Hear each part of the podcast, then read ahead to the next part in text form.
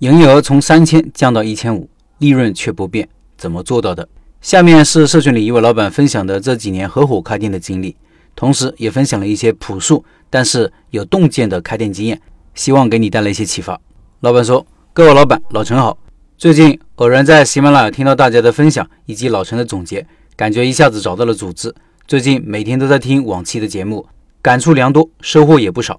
先说说我的情况，坐标陕西宝鸡。”三年前从公司离职，想自己创业，约了之前关系不错的一个同事，合伙加盟了我们当地的一个餐饮品牌，最终找到了一个三十多平米的社区店开了起来。经历过疫情，生意有所下降，但还算稳定。目前的状态是店里雇了一个阿姨，我们两个人是轮流上班，每人上两天，休两天，净利润每个月平分，算不上成功，也不算失败。去年又开了一家，但忙碌了一个月之后决定放弃，主要原因是名义上我们俩合伙。实际上只是我一个人忙前忙后，第一家店也是我一个人从找项目、选址、学技术、办理执照等等忙碌了一个多月。朋友在开业前两天才从公司辞职，我觉得为了做成这个店可以不计较，也算是自己积累经验。现在准备自己再开一家小而美的店，目前处于打磨产品、选址的阶段。听开店笔记，也希望能够和各位老板交流，找到一些好的点子。零零散散说了这么多，下面我总结一下我这三年多的一些经验和教训。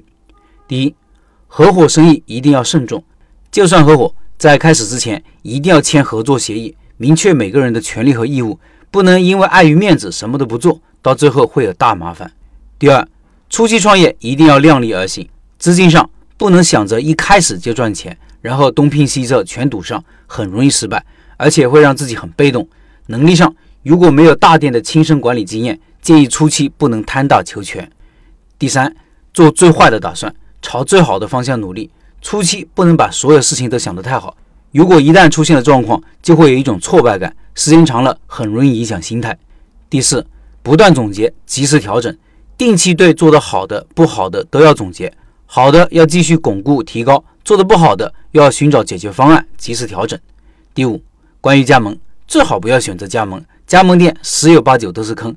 如果已经加盟或者必须加盟的，一定要谨慎。不要指望品牌方给你提供任何帮助。第六，关于选址，选址很重要，不能盲目，一定要理性、科学的分析。我之前在上海某台湾知名品牌负责开店选址工作，跟着台湾老板学了不少，对后期开店选址起到了一定的帮助。第七，关于开业，开业一定要想着一炮而红。我开业时的计划是前三个月不赚钱，甚至可以赔钱。当时的开业活动力度比品牌方给的力度还要大，效果还不错。最后结算的时候，不但没有赔，还赚了不少。